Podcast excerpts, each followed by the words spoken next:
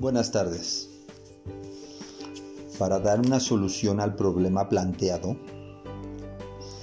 debemos de comprender algunos conceptos básicos de esta materia. Por ejemplo, ¿qué estudia la biopsicología? La psicobiología colombiana, herramientas de la biología y de las ciencias sociales para comprender los procesos que se desarrollan en la mente, es importante para el psicólogo tener conocimiento sobre el funcionamiento de las bases neurofisiológicas y neuroanatómicas, ya que la interacción que hay entre los procesos psicológicos y los biológicos influyen mutuamente toda vez que a partir de la estimulación externa se promueve el aprendizaje y con esto las modificaciones a nivel fisiológico.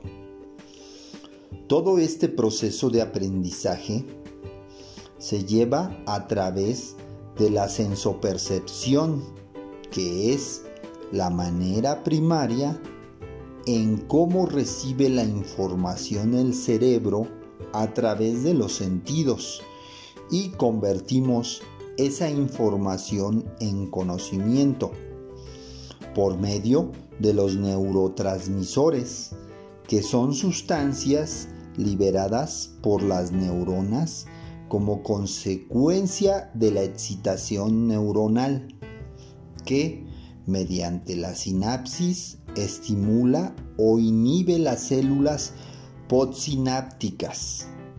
La sinapsis es la transmisión de impulsos nerviosos entre las neuronas. Así pues, después de este pequeño resumen, daré una explicación del problema planteado. En base a la información de la estudiante de 24 años de edad, sabemos que tocaba la guitarra y cantaba, funciones que predominan en el hemisferio derecho del cerebro. Parte de este que su funcionabilidad es el procesamiento musical y lenguaje pragmático. Tenemos también que sufre de cambios radicales de estado de ánimo. Esta función se encuentra definida por el lóbulo frontal, ya que ésta implica en los procesos de aprendizaje y el control emocional de la conducta. Así pues, sufría también de problemas para concentrarse, memorizar y aprender funciones también propias del lóbulo frontal, mareos, problemas de equilibrio, función del hipotálamo donde se coordinan las respuestas físicas. Presentaba también problemas para caminar, lo que indica problemas en el cerebelo, en, el arquicerebelo, donde su función es de la fuerza muscular y el equilibrio, y un daño perdón, y un daño en la corteza cerebral deducido del problema para hablar, ya que en la sustancia gris del cerebro se desarrollan los procesos del lenguaje. Estas afectaciones son a nivel cerebral.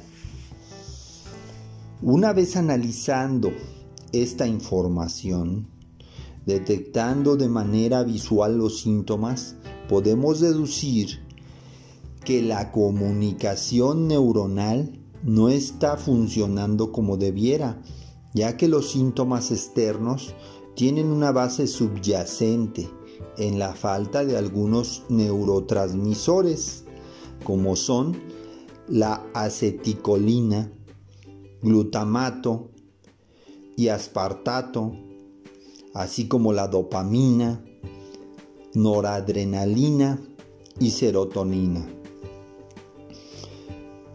Las cuales son sustancias que cumplen con las funciones necesarias para resarcir los problemas que nuestra paciente venía presentando.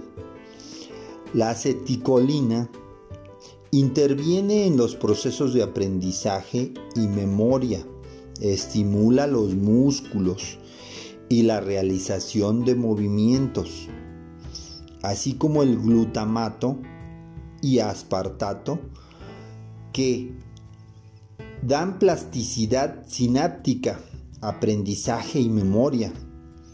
La dopamina,